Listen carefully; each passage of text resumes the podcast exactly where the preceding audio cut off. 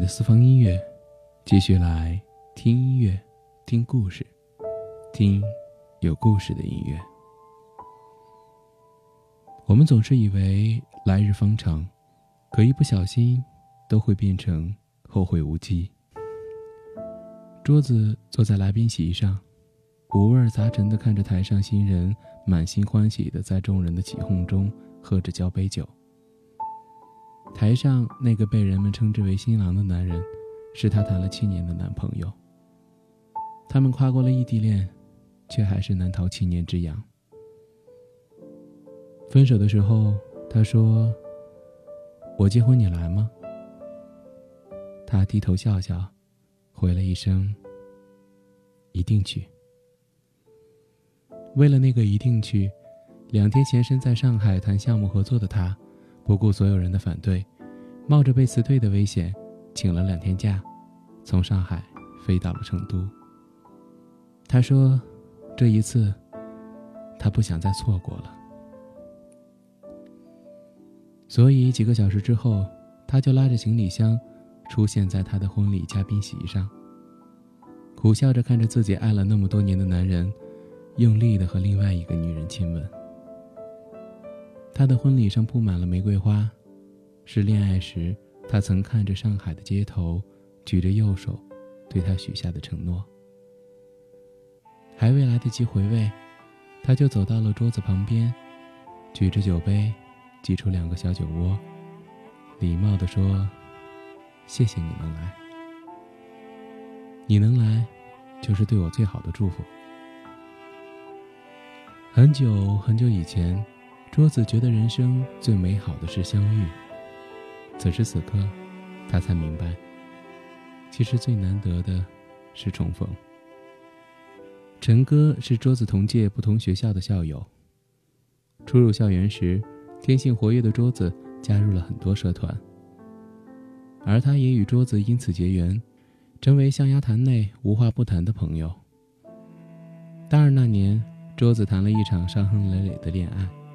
对方变态型的人格，在分手时放出了很多狠话。为了不给别人添麻烦，孤立无援的桌子，谁都没有通知，打算一个人扛过难挨的日子。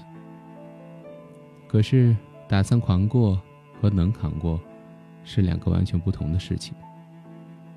那段时间，因为分手的事情，一米六的桌子常常被一米八五的壮汉堵在寝室门口。而这也直接导致了从来不会逃课的桌子，一度缺席课堂。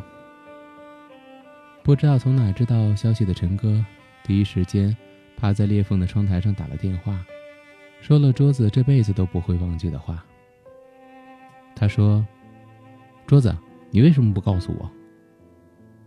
告诉你干嘛？我打不过他，至少可以被他打。”的确。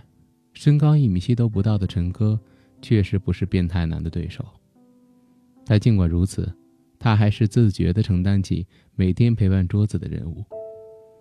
他说：“这都是朋友应该做的事情。”谁知，这样的陪伴，一陪就是四年。四年的时光里，他的身份也从桌子的朋友变成了男朋友，要结婚的那种。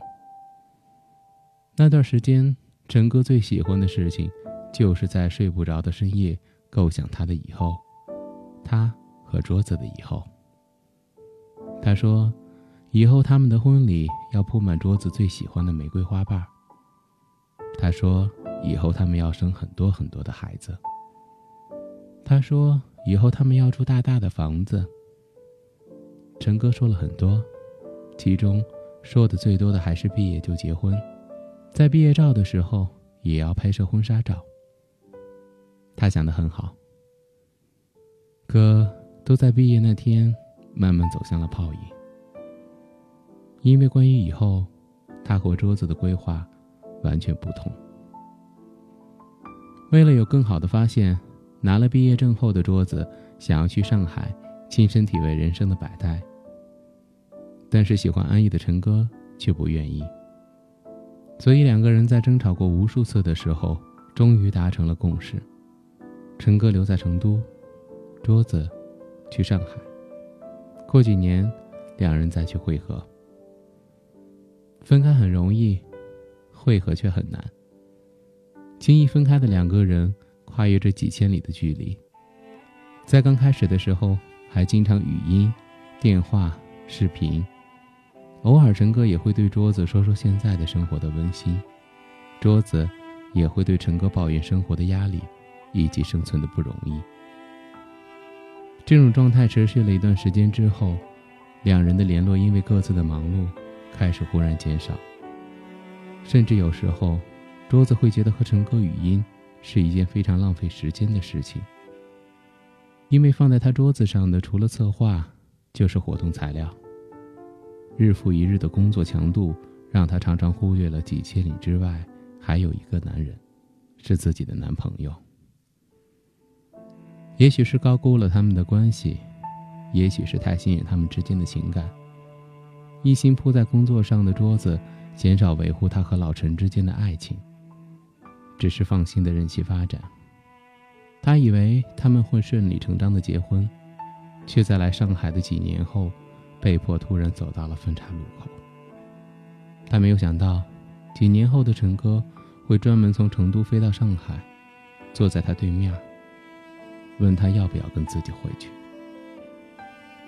桌子坐在咖啡厅的落地窗前，看着洒满一地的阳光和周围步行匆匆的人群。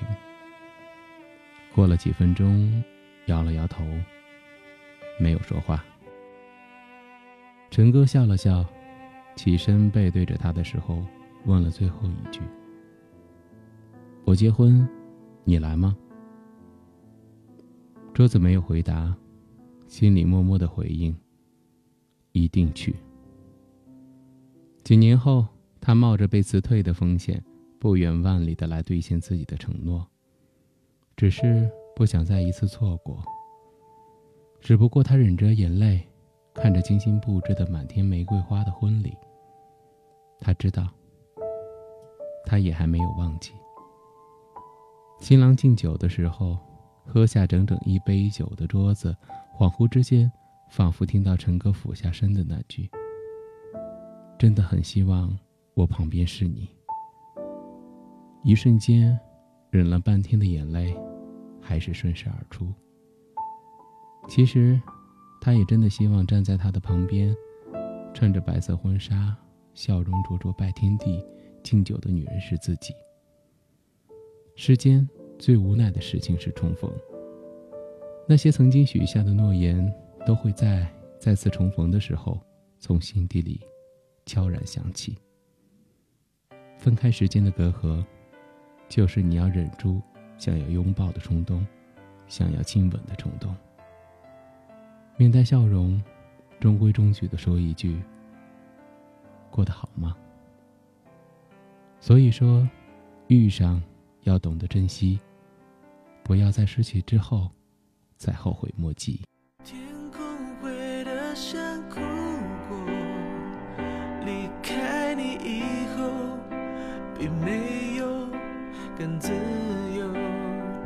酸酸的空气，嗅出我们的距离，一幕锥心的结局，像呼吸般无法。